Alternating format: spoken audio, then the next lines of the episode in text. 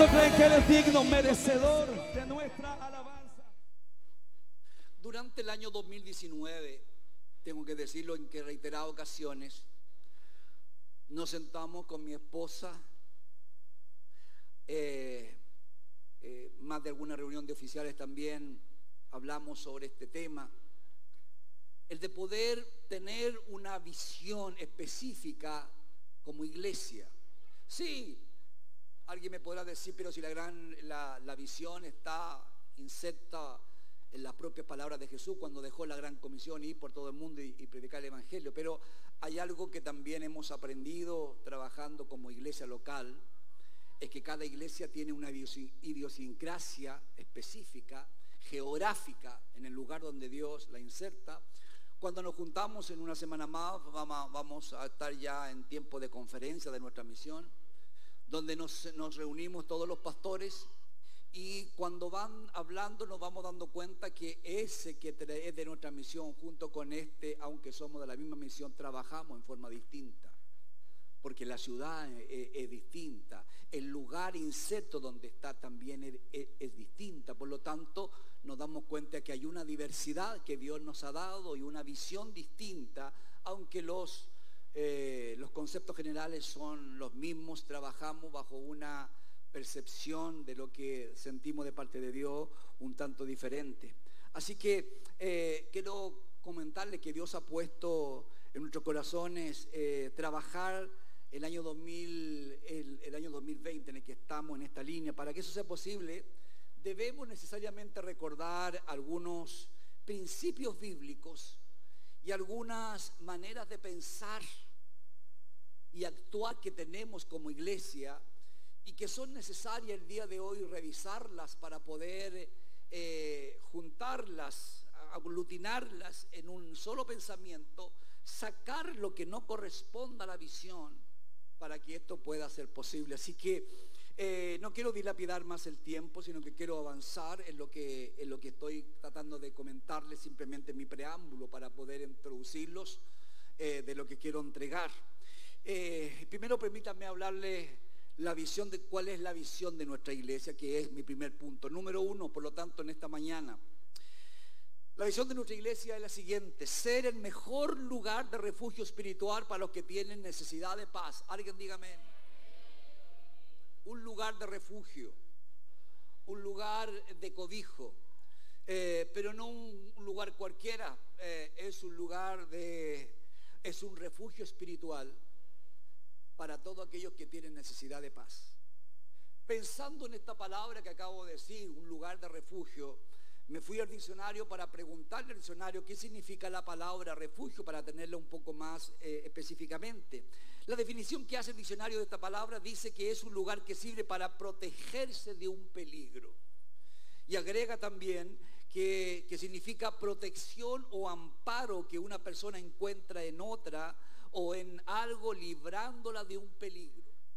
Por lo tanto, un lugar de refugio es un lugar donde yo me resguardo del peligro que me, que me rodea, donde me cobijo, donde me, donde me asilo.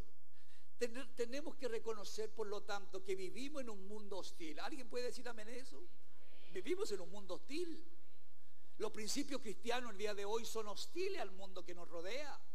Y por la misma razón que tenemos grandes diferencias con todos estos grupos progresistas que el día de hoy se están levantando porque transgreden en forma muy rotunda todo lo que son los principios bíblicos, con lo cual hemos crecido y, hemos, y nos hemos también educado en la palabra de, del Señor. Vivimos en un mundo lleno de, lleno de peligros por todo lo que el día de hoy eh, presenciamos y no solamente acá en Chile ahora mismo, eh, me he dado cuenta de que ya también está medio peligroso viajar. Eh, eh, algunos que, de nuestra iglesia que, que estuvieron viajando, las preguntas en, lo, en, los aeropuertos de dónde vienes, si vienes de China vas a tener que, aquí no te vamos a recibir, aquí, aquí en nuestro país ya estamos con un tema de, pánico también por el, por el tema del, de, del, del, coronavirus y los que llegan de algún país complicado lo dejan en, una, en una cuarentena para poder saber si algo de eso pasó en, Italia, donde hay un brote grande en Europa, eh, por la televisión, los grandes eh, comunicadores eh, que hay de, de, los programas están llamando a que la gente deje de saludarse de beso y de mano, sino que sea un simple hola, ¿qué tal? Así nada más para poder ver la forma de cómo mitigar un poco todo esto que estamos viviendo, por lo tanto, en un mundo de peligros. Amén. ¿Y qué pasa si en una de esas me pego, me pego el, coronavirus y me infecto? Y si me muero, todos esos peligros comienzan a rondar en la mente de una persona. Muchos niños experimentan eh, bullying desde temprana edad en los colegios. ¿Se ha dado cuenta de eso? Que antes estaba un tema oculto, pero el día de hoy ha quedado descubierto y hoy es un poco más público todo, toda esa parte. La vida adulta tampoco es mejor, llena de prejuicio, injusticia, traiciones, abusos de toda índole. Vivimos en un mundo, como dije, en un mundo hostil. Todo este ambiente negativo que nos rodea produce, ya hay que reconocerlo, frustraciones amargas. Producen frustraciones que a veces que nos las recordamos con amargura. Sueños rotos a veces imposibles de olvidar, porque ¿quién no ha tenido una idea de cómo se va a desarrollar la vida que tenemos por delante y algunos de esos planes a veces se derrumban, se vienen abajo? Y uno queda con una frustración, con una amargura y con esa con ese pensamiento de lo que, de lo que se, vino abajo, eh, que con el, con el tiempo estas frustraciones amargas, estos sueños rotos, lo que provoca a veces una, una decatombe económica, lo que produce a veces el que a, una, a la familia llegue una enfermedad también de muerte también, produce una, inestabilidad que va transformando nuestras vidas heridas del alma, que alteran nuestra paz interior y que por ende provocan un vacío en nuestra alma. No sé si usted coincide conmigo, pero estoy hablando de lo que es la realidad de lo que nos, de lo que nos rodea el día de hoy. Todo peligro, por lo tanto, genera intranquilidad y una falta de paz en nosotros. Así que cuando hablo y digo que queremos ser un lugar de refugio, es porque estoy tratando de hacer una radiografía del mundo que nos rodea. Amén. Este es el mundo que nos rodea, podamos un poco disfrazarlo. Es como a veces cuando algo de repente no tiene buen sabor y lo tratamos de disfrazar, le echamos mayonesa, le colocamos mermelada para poder disfrazar un poco el sabor de algo. Parece que también en la vida a veces buscamos muchas... Eh, mermeladas, eh, cuando digo, digo metafóricamente, para poder cambiarle el sabor a, las cosas de la vida que son amargas, pero simplemente eso resulta solamente por un momento.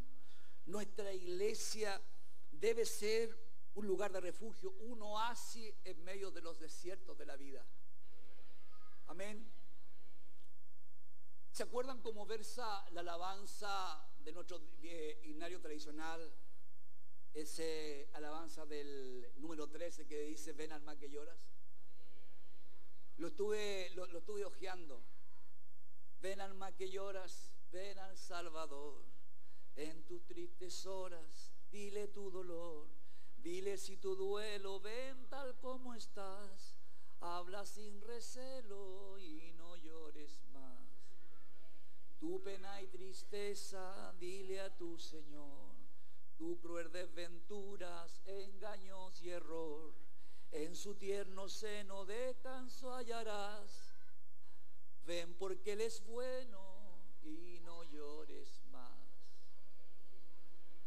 Desde muchos años, alabado sea el Señor.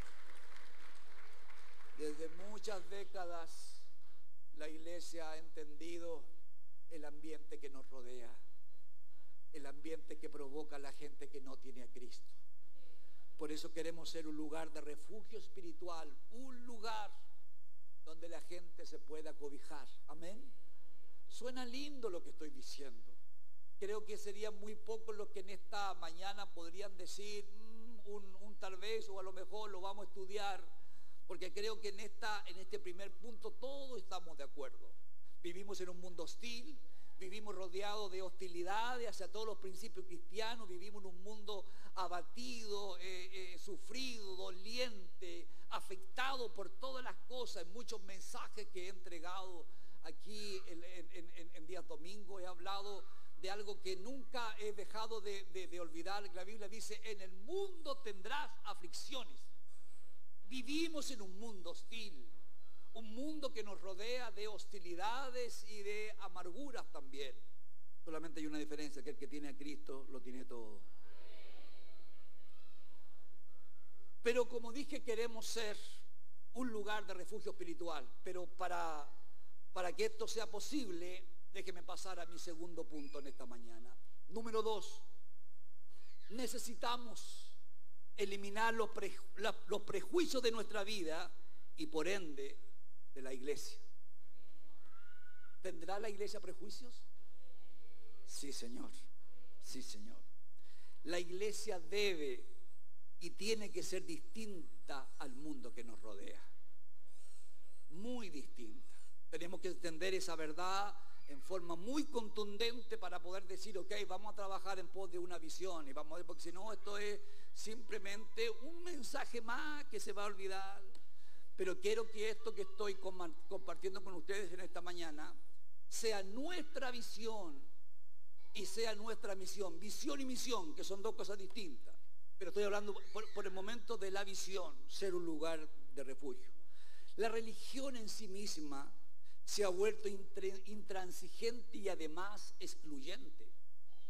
Y hay que reconocer eso, la, iglesia se ha vuelto, la, religión misma se ha vuelto excluyente. Eh, este es aprobado, ese no, este calza, este está dentro de los cánones que nosotros consideramos y somos los que le levantamos el dedo o le, o le como los emperadores romanos cuando decíamos vive o muerte a muchas personas y eso es verdaderamente dramático saber que eso pasa en la iglesia.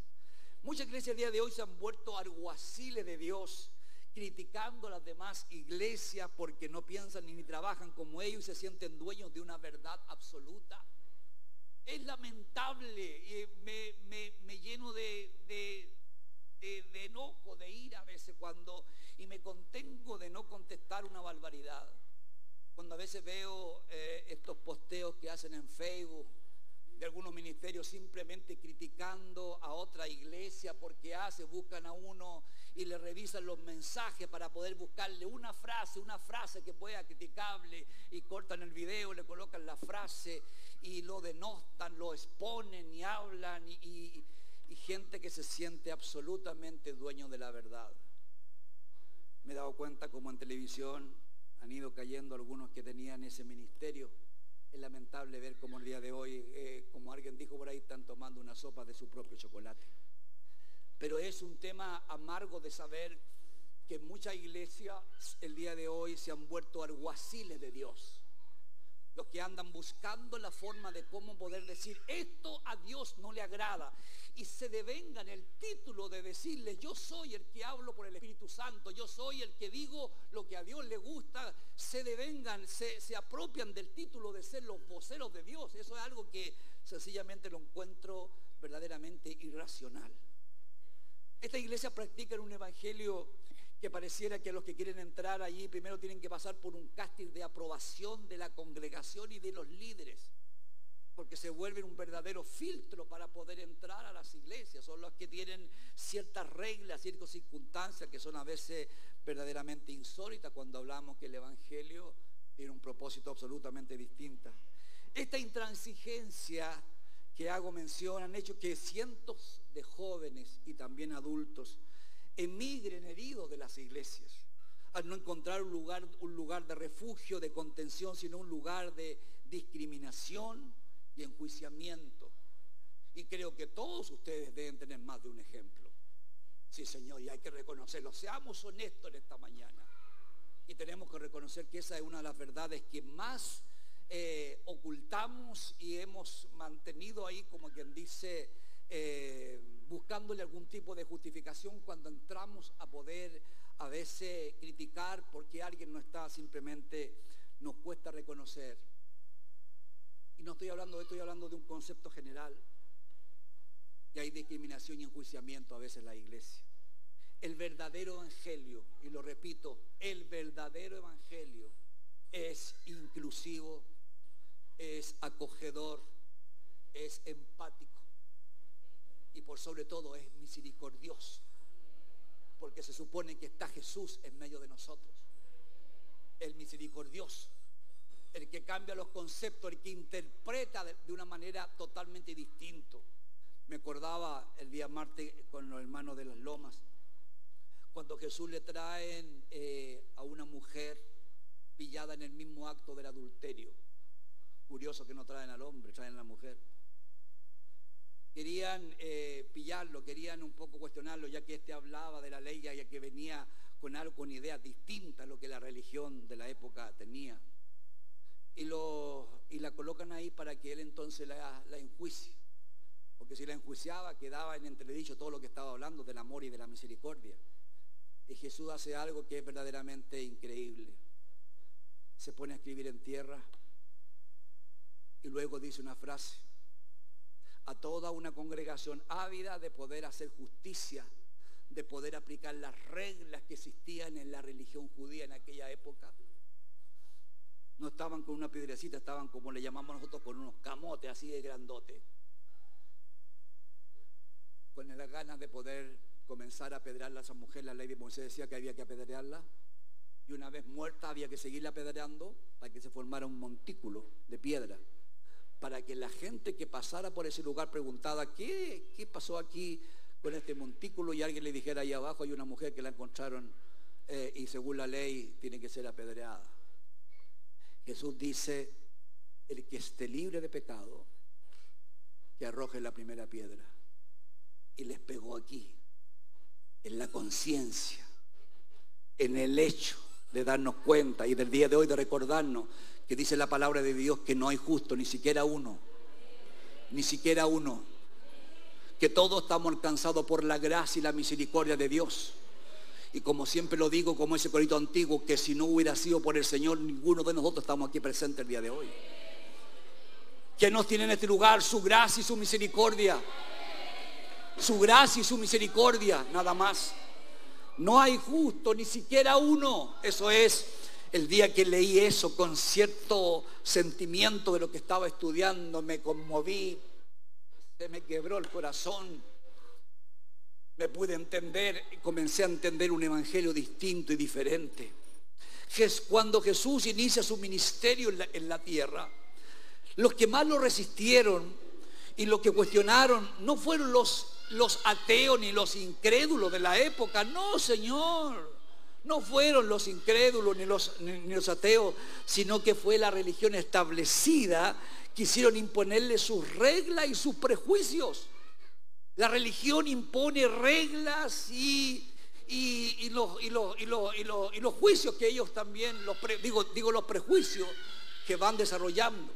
Una de esas historias aparece en la Biblia, tengo muchas, pero déjeme me acuerdo solamente de dos.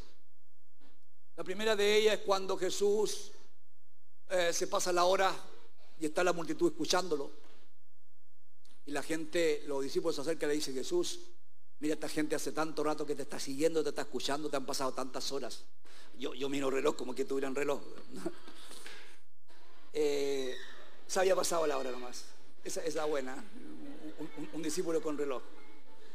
Y Alguien dice simplemente de que dice, eh, debiéramos darle algo de, algo de comer.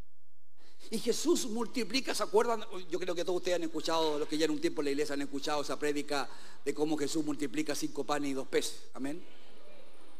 El tema insólito de esto es que los, los sacerdotes y los religiosos de la época, cuando ven el milagro que Jesús había hecho, en vez de asombrarse, porque déjeme recordarle a quien no ubica mucho el texto, dice que eh, tomaron de un muchacho que tenía cinco panes y dos peces y, los repartió y le dio de comer a cinco mil hombres, sin contar las mujeres y los niños, que la teología nos ha ayudado en cuanto a eso para poder decir, si tuviésemos que calcular cuánto eran con los niños y las mujeres, eran cerca de 12 mil personas, un verdadero estadio. Sin embargo, le dan con cinco panes y dos peces de comer a 12 mil personas, ya dije porque, porque digo 12 mil, y sobraron 12 canastas de pedazos de pan. Ya ahí hay, eh, la matemática simple aquí no funciona. Cinco panes le dan de comer a, a cerca de 12 mil personas y sobran 12 canastas de pedazos de gente que se sació y dijo no quiero más. Cuando los sacerdotes ven eso, critican a los discípulos de Jesús. Escuche esto. Porque no se lavaron las manos. Déjeme hablarle sobre lo que era el ritual de lavamiento de manos. No es un mandamiento de Moisés, no está en la ley, en la, ley mosaica. Es una costumbre que los sacerdotes de la época, eh, muchos siglos antes de Jesús, comenzaron a hacerlo para cuando eh, oficiaban la ceremonia, los ritos sagrados. Y, el otro que lo miró lo encontró interesante, hoy que se ve bonito cuando toma el agua, cuando se lava, el simbolismo que podía representar el que, el Señor nos lava. Y el otro lo repitió y el otro lo repitió y el otro lo repitió hasta que se volvió una costumbre y se volvió una, un rito sagrado, intransigente, imposible que alguien pudiera eh, obviarlo, aunque no era un mandamiento bíblico.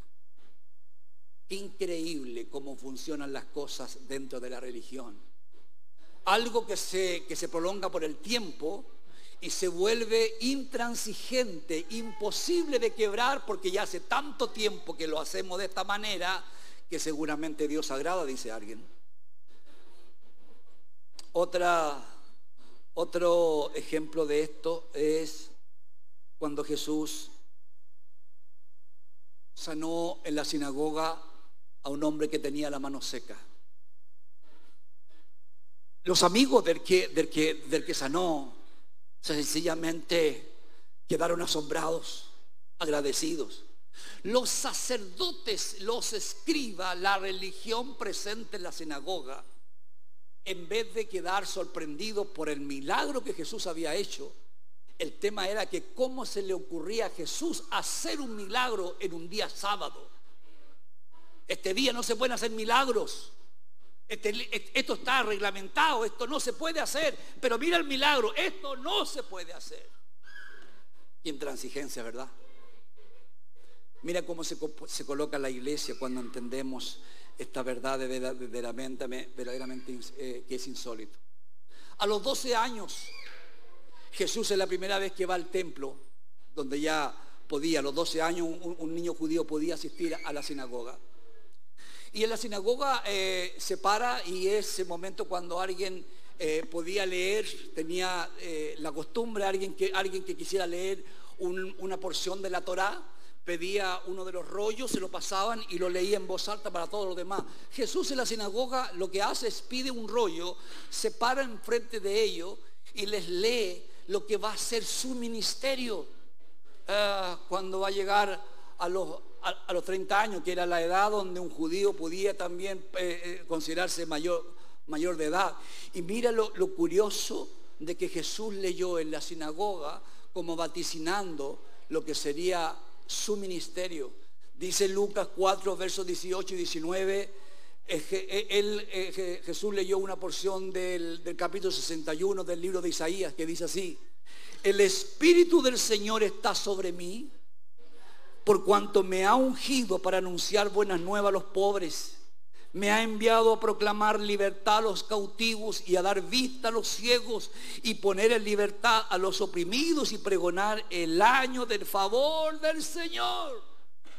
Alabado sea su nombre.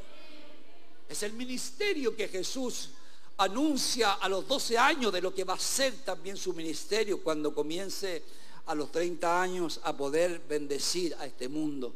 Por lo tanto, cuando miramos un poco eh, este concepto de que necesitamos eliminar los prejuicios de nuestra vida y por ende los de la iglesia, es que necesitamos entender esa verdad. Pero cuando uno ve esta historia que, con lo cual se enfrenta Jesús y cuando miramos un poco también lo que digo, nos hacemos una pregunta interna, internamente. ¿Por qué las iglesias y la religión se vuelven intransigentes? ¿Por qué tenemos que hablar de esto de tiempo en tiempo en las congregaciones?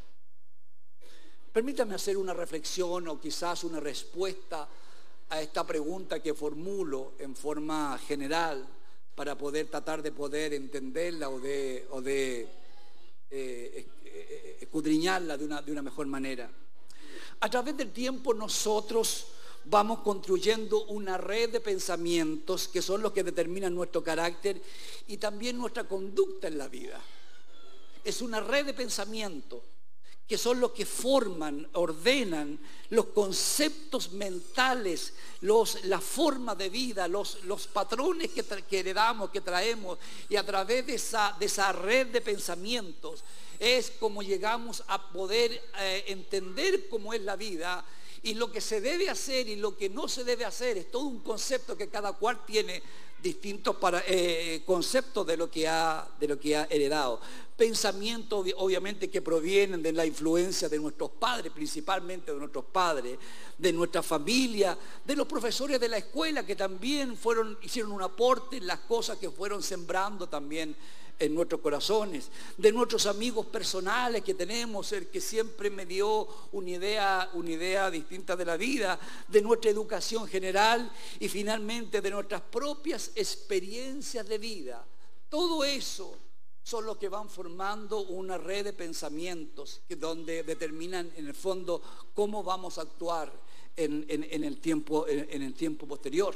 Todos estos elementos aportan la formación de nuestros propios paradigmas. Paradigma, si a alguien le, complica la palabra, simplemente significa los modelos de vida que yo traigo de, del pasado o que formo también en mi vida producto de toda esta red de pensamiento que acabo de decir.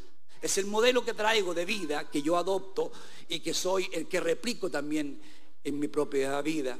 Estos paradigmas se vuelven nuestras verdades absolutas estas verdades absolutas no las, no las eh, eh, soy intransigente. No, no, no. Eh, esto, esto es así. No, no, no. Esto es así por esto, por esto. Y tengo razón y tengo argumentos. Son mis paradigmas que, como dije, se vuelven verdades absolutas. Y estas verdades absolutas las extrapolamos y las mezclamos con los principios del Evangelio. Traigo una idea de cómo son las cosas en la vida. Y cuando llegamos al Evangelio, hacemos una mezcla de lo que yo pensaba, de los modelos que traigo mentales, ya le dije todos los que aportaron para yo tener esa idea de pensamiento, y la mezclo con lo que hoy es eh, el Evangelio, y por lo tanto aquí se vuelve eh, un, evangelio, espurio. Espurio significa contaminado, que se vuelve un concepto intransigente y dueños de una verdad que aunque decimos somos dueños de verdad, pero dueños de una verdad errada, que fueron construidos por todas las cosas que nosotros pensamos que son las más apropiadas. Por lo tanto, ¿qué quiero decir con esto? Por lo tanto, es necesario, amada iglesia en el Señor, cambiar nuestra mentalidad afectada por todo lo dicho anteriormente. Hay una manera de pensar, hay una manera de actuar basado en todo eso que a veces no necesariamente es la más correcta, sino que a veces está muy dañada y que necesitamos cambiar nuestra mente. Alabado sea el Señor. Cambiar nuestra manera de pensar y nuestra manera de hacer iglesia. ¿Por qué razón? Porque Dios nos ha permitido el privilegio a ti y a mí de vivir en el siglo XXI. Esto es algo que más de alguna vez me ha tenido eh, eh, horas pensando. Me he puesto a pensar cuando estoy en conferencia, cuando estoy escuchando a veces hasta barbaridades que algunas veces alguien dice, ¿por qué no? Si los pastores también dicen barbaridades. Y donde uno pide la palabra a veces en conferencia y se para y dice, caramba, Dios mío, a lo mejor es como la canción de Nancy Amanso, parece que canta ese para este tiempo nací. Y cuando pido la palabra y digo, se han olvidado en qué siglo vivimos, en qué tiempo estamos el día de hoy predicando el Evangelio, que el Evangelio tiene que ser relevante aún en este tiempo. Pero pastor, vivimos en un tiempo donde el pecado, mira cómo está, pero la Biblia dice que cuando el pecado sobreabunde, que dice en Romanos 6, la gracia de Dios también va a sobreabundar. Hoy está la mayor manifestación de la gracia de Dios de todos los siglos anteriores. Nunca antes hubo mayor misericordia y gracia de Dios que en estos tiempos. Alabado sea el Señor. Romanos 12, en el verso 2, Pablo le habla a los romanos. Y hoy simplemente le exhorto a cada uno de ustedes con ese mismo verso, donde Pablo les dice así, Romanos 12, 2, no se amolden al mundo actual, sino sean transformados mediante la renovación de su mente Así podrán comprobar cuál es la voluntad de Dios, buena, agradable y perfecta. Un, Jesús que piensa muy distinto a nosotros. Que hubiésemos hecho si nos traen a, nosotros la mujer pillada en, el acto del adulterio, que seguramente yo la habría pedreado hace mucho rato. Pero sin embargo Jesús no hizo eso. Mis prejuicios, mis conceptos, mis, ideas preconcebidas, mi propia interpretación, porque yo le hablaba delante de aquellos que se sienten alguaciles de Dios y que se creen que ellos son los voceros de Dios. Dios no necesita voceros. Porque se supone que el Espíritu Santo está en ti y está en mí. Por lo tanto, tendría que haber una sintonía en que lo que yo pienso y lo que también Dios está colocando. Y hoy ocupo este lugar para decir, Espíritu Santo, toca corazones en esta mañana. Transforma y toca mentes. Porque como iglesia necesitaríamos entrar en una visión distinta, cambiar los parámetros que tenemos, los conceptos raros. Alabado sea el Señor. Permítame ahora hablar de nuestra misión como iglesia. Ya le hablé de la visión. Visión es una cosa, lo que desearíamos, lo que nos gustaría, lo que es alguna, hasta un concepto, hasta utópico puede ser, pero queremos ser un lugar de refugio espiritual para toda la gente que tiene necesidad de paz. Y como misión tenemos lo siguiente, como misión, ¿cuál es nuestra misión? Buscar la transformación de las personas para restaurar y construir lazos familiares a través de una relación personal con quién? Con Jesús. No con nosotros, con Jesús. Buscamos la transformación de las personas. Pero esto me lleva para poder que lo puedan entender de buena manera, tengo que ir a mi tercer punto. Número tres. La transformación de las personas la realiza el Espíritu Santo y no las iglesias ni las instituciones. Alabado sea el Señor. No es la iglesia. Hay una tendencia a creer que las iglesias son las que cambian a las personas. Por eso que hablaba delante de iglesias que tienen ciertos filtros. Aquí no entra ninguno que venga así, ni venga así, ni venga acá, ni venga esto. En la antigüedad teníamos casi más, más que bienvenida, teníamos a carabineros espirituales en la iglesia. Usted no puede entrar así. Usted bájese la falda, usted sáquese esto, sáquese los aros, sáquese, sáquese, vaya a, a sacarse la tintura. Era tanta cantidad de reglas que teníamos. Algunos cristianos aumentan, eh, han aumentado su rol de fiscalizadores, de la, o sea, se vuelven fiscalizadores de las conductas de los demás. No sé si aún tenemos gente así en la iglesia. Voy a decir algo que para mí es incómodo y es amargo. A lo mejor con lo que estoy diciendo alguien va a decir, parece que esta no es la iglesia que yo quiero y a lo mejor, pero esto es lo que no, vamos, no voy a claudicar, es lo que Dios ha puesto en mi corazón. Ser un lugar de refugio en el siglo XXI, en este tiempo. No 100 años atrás, cuando nació el pentecostalismo, no, no, en este tiempo, en el siglo XXI, con todo lo que estamos viviendo.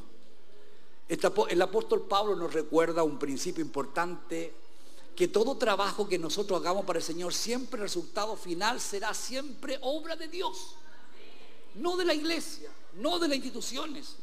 No, es, no somos nosotros los que hacemos algo, algo especial. Dice 1 de Corintios 3:6, simplemente quiero recordar, citar a Pablo cuando dice algo interesante. Dice, yo sembré, Apolo regó, pero Dios ha dado el crecimiento. Déjeme que lo ponga en una versión más moderna. Yo invité a una persona, yo le prediqué, yo hice esto, pero la transformación, la obra regeneradora la hizo el Espíritu Santo. Yo hago lo mío y Dios hace la otra parte. No somos nosotros los que cambiamos a las personas. No son nuestras reglas las que, las que moldean a la gente que entra acá, sino que es una obra del Espíritu Santo. Antes que Jesús fuera al cielo, dejó promesa que después de él vendría el consolador, el, o sea, le, dice así en, en, el Nuevo Testamento al Espíritu Santo, quien convencerá, dice, y mostrará a las personas sus pecados, lo enrostrará. El Espíritu Santo los convencerá de lo malo que está en ellos. de las cosas inapropiadas que está en la persona. No es mis palabras, no es mi dedo enjuiciador, no es mi crítica personal, no es como yo lo voy a exponer, no es el comité de disciplina de la iglesia. No, no, no, no. Es la obra del Espíritu Santo tocando la mente y haciéndolo entender que hay algo que ellos no, no es apropiado que lo hagan y que es una obra que el Espíritu Santo comenzará a obrar en cada uno de ellos. Bendito sea el Señor. Eh, Juan en el capítulo 16, verso 8 al 11, dice lo siguiente.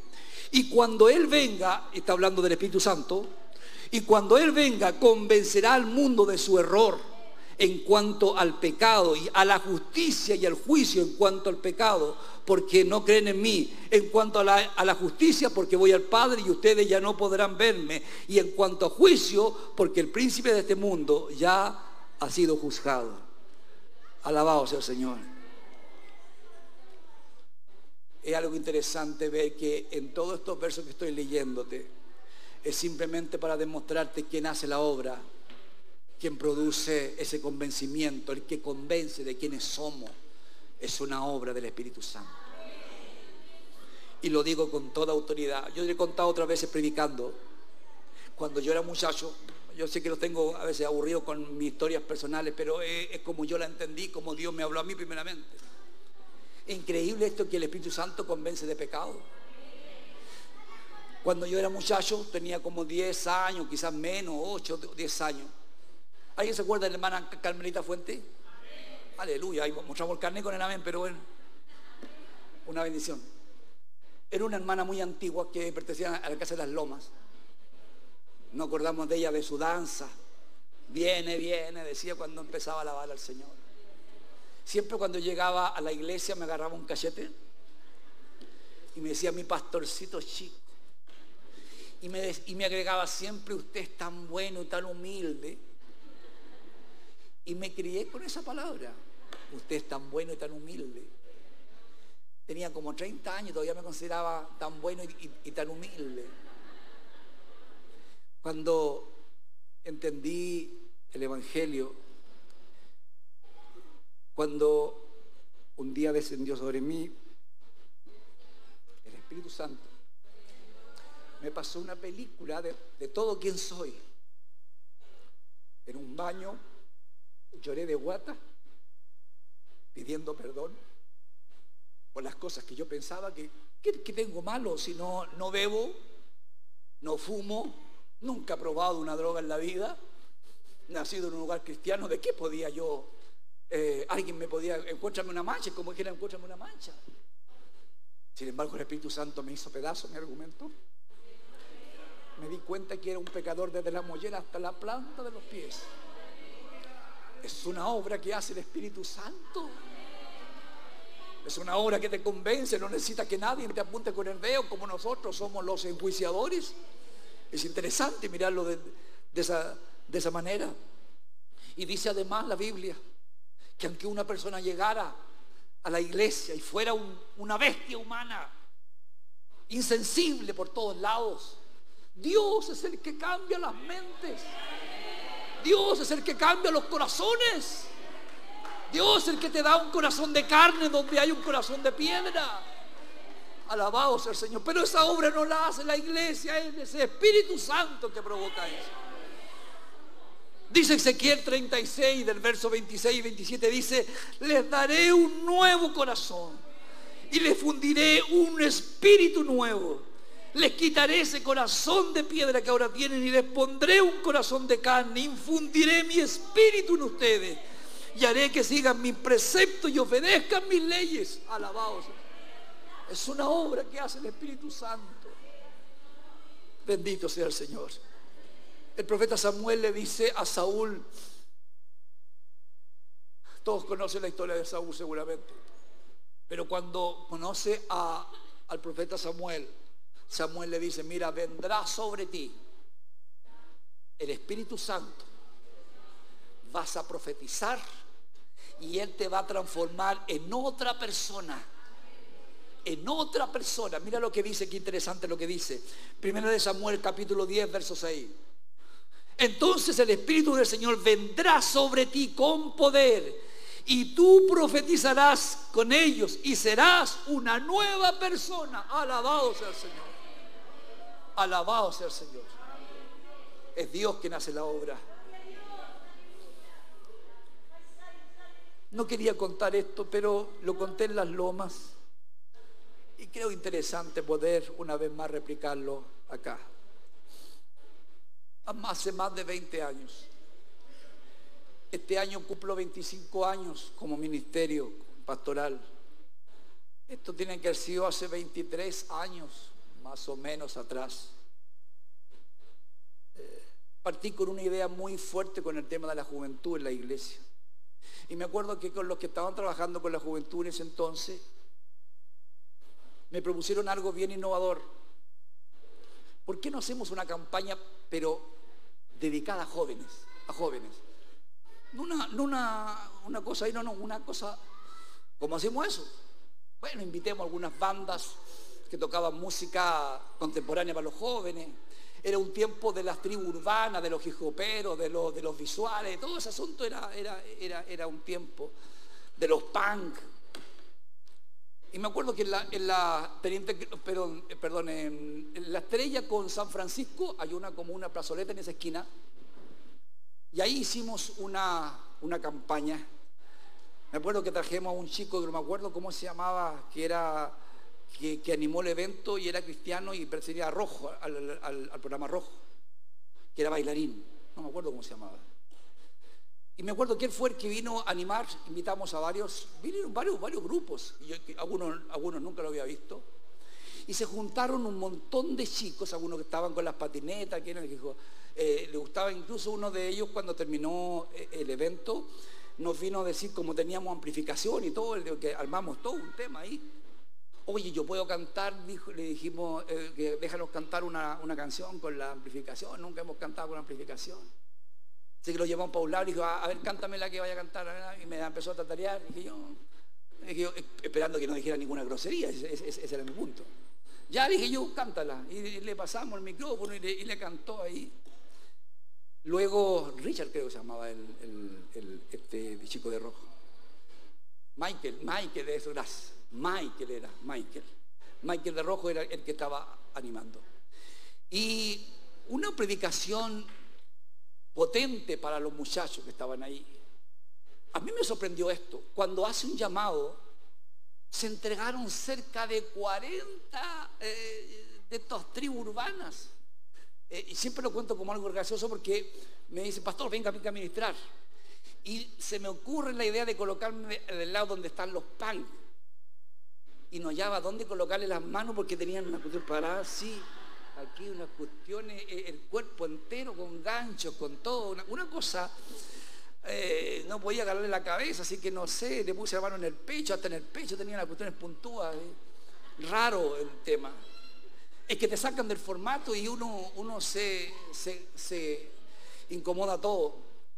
Pero me emocioné al ver a un pan quebrado llorando al lado había uno que era como visual, esto que se, que se vestían eh, como tipo mismo, que se ponía un montón de maquillaje, cara media blanca. Y tanto lloró que se le corrió como el rime que le colocaban. Era, era bien raro el tema. Me emocioné, me emocioné. Dije yo, esto es lo que la iglesia tiene que hacer, Señor. Me emocioné. Luego de eso yo tomé mis cosas y me fui, el coro estábamos en el, eh, haciendo un local, una visita al local del Cambucho, donde estaba el pastor Orlando en ese entonces. Y, así que yo mientras estaba acá, porque tenía, tenía que ir a predicar al Cambucho, no me podía sacar en el camino lo, esto. Muchachos, los invito el domingo para que vayan al culto. Termina, mira, mira acá en la oración tanto, mira, tenía un lápiz, aquí está la dirección, Guillermo García Huidobro, 7306. A esta hora comenzamos, así que sería rico verte. Qué increíble lo que voy a decir. Llegó el domingo. Y aquí en la iglesia no dejaron entrar a ninguno de ellos porque no venían vestidos como se debe para la iglesia. No dejaron entrar, no, no vinieron todos. Cerca de 30 nomás vinieron, no los 40. Ninguno entró, excepto uno, que llegó tarde y lo tomaron por el por aquí por el pasaje y, lo entraron por el por el casino. Un punk que le decían punk. Increíble lo que nos pasó. Yo entiendo, no le eché la culpa a los hermanos que lo recibieron. Entendía que es un tema que hay que tratarlo de otra manera.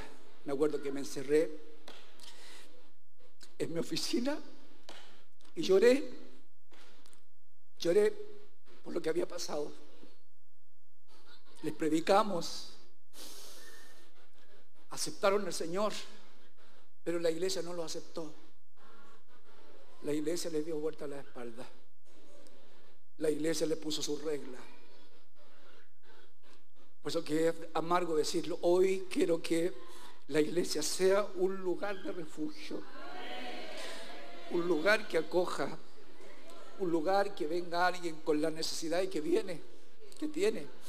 Les contaba también en Marte a los hermanos que una vez en ese mismo tiempo que estuve muy dedicado a esto, me invitaron también a poder ir a predicarles. me dijeron a un grupo de jóvenes distintos, no son de la iglesia, me dijeron, pero es gente que necesita del Señor. ¿Se atreve? Ya le dije yo, vamos. Pero vaya sin corbata, me dijeron. Bueno, ok nos metimos por allá cerca del centro. No me acuerdo cómo es un barrio donde hay un barrio antiguo detrás. Hay unos, hay unos restaurantes también ahí. El sur está por ahí. Mi esposo ubica un poco ahí. Y me acuerdo que de repente me dice, entremos por acá. Y levantamos, levantan una, una lata.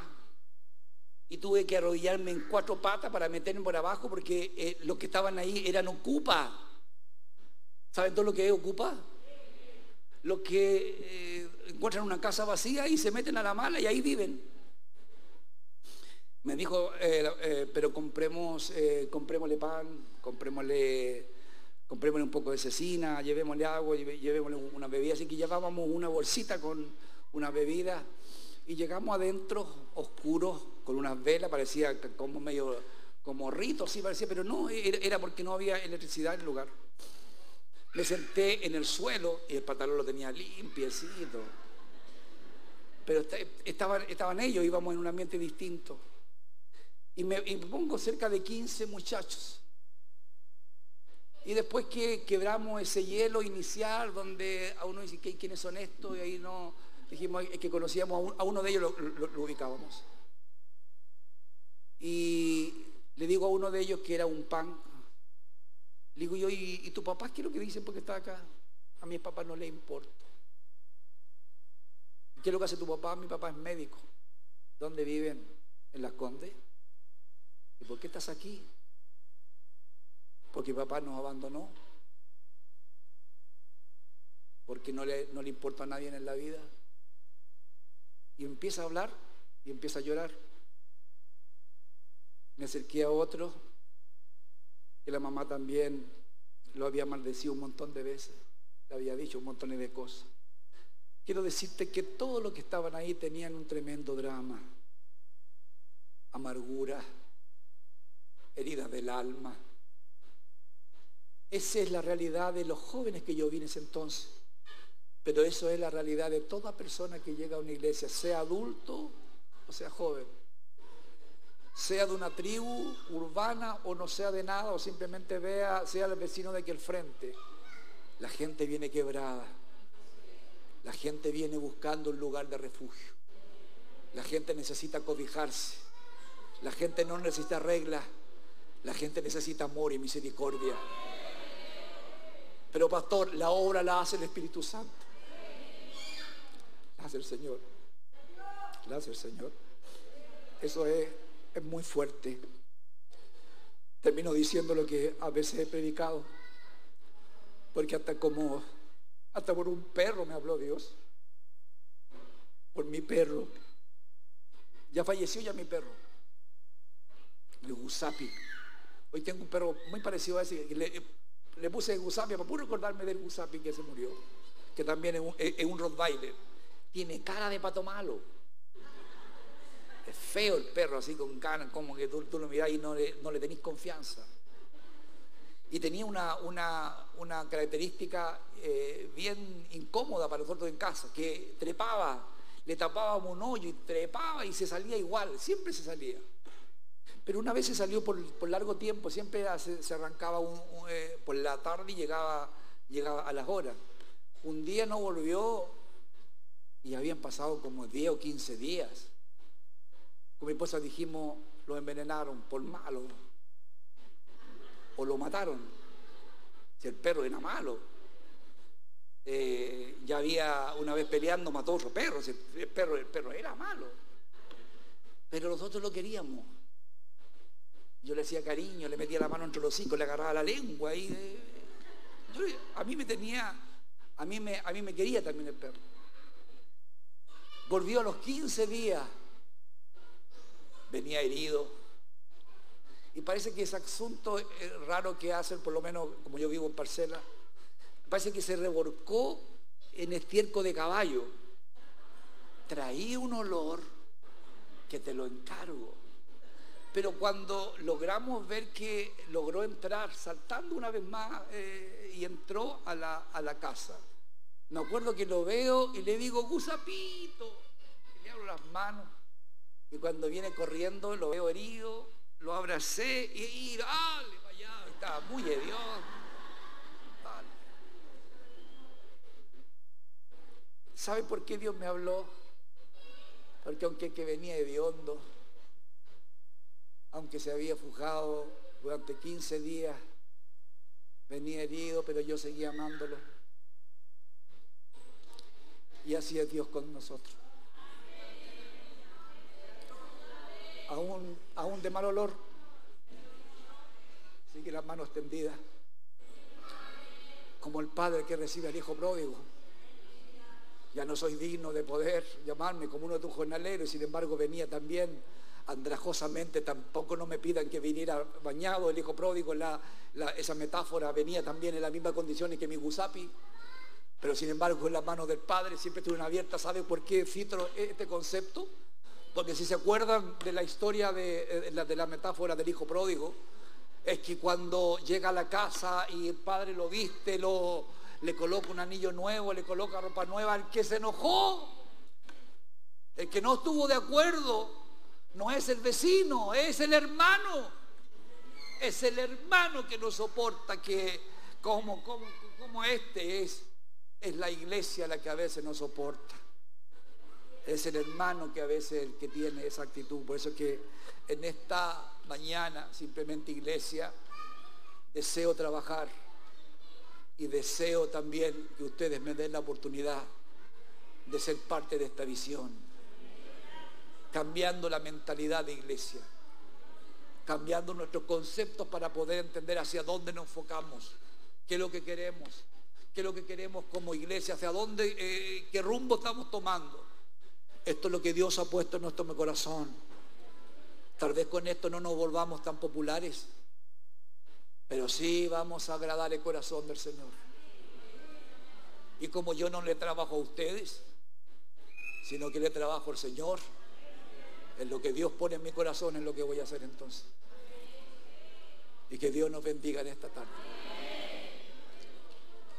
Y que Dios ponga esa esa sensibilidad en cada uno de nosotros. Pónganse en pie, vamos a orar. Vamos a orar.